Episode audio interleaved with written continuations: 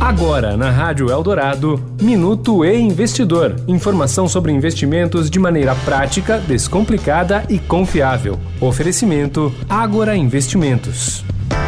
Enquanto o número de operações realizadas via Pix bateu recorde e ultrapassou 24 bilhões de reais em 2022, o uso de cheque é cada vez menos frequente entre os brasileiros.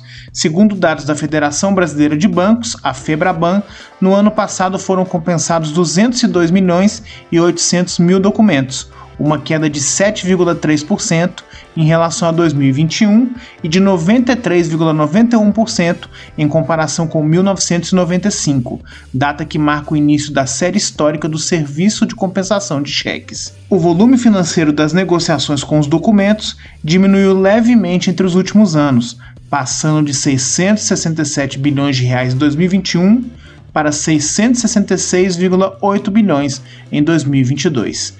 Já o valor médio de cada cheque avançou no período, indo de R$ 3.046,52 para R$ 3.257,88. Eu sou Renato Vieira, editor do e Investidor. Até a próxima. Você ouviu o Minuto e Investidor. Informação confiável para investir bem. Oferecimento Agora Investimentos.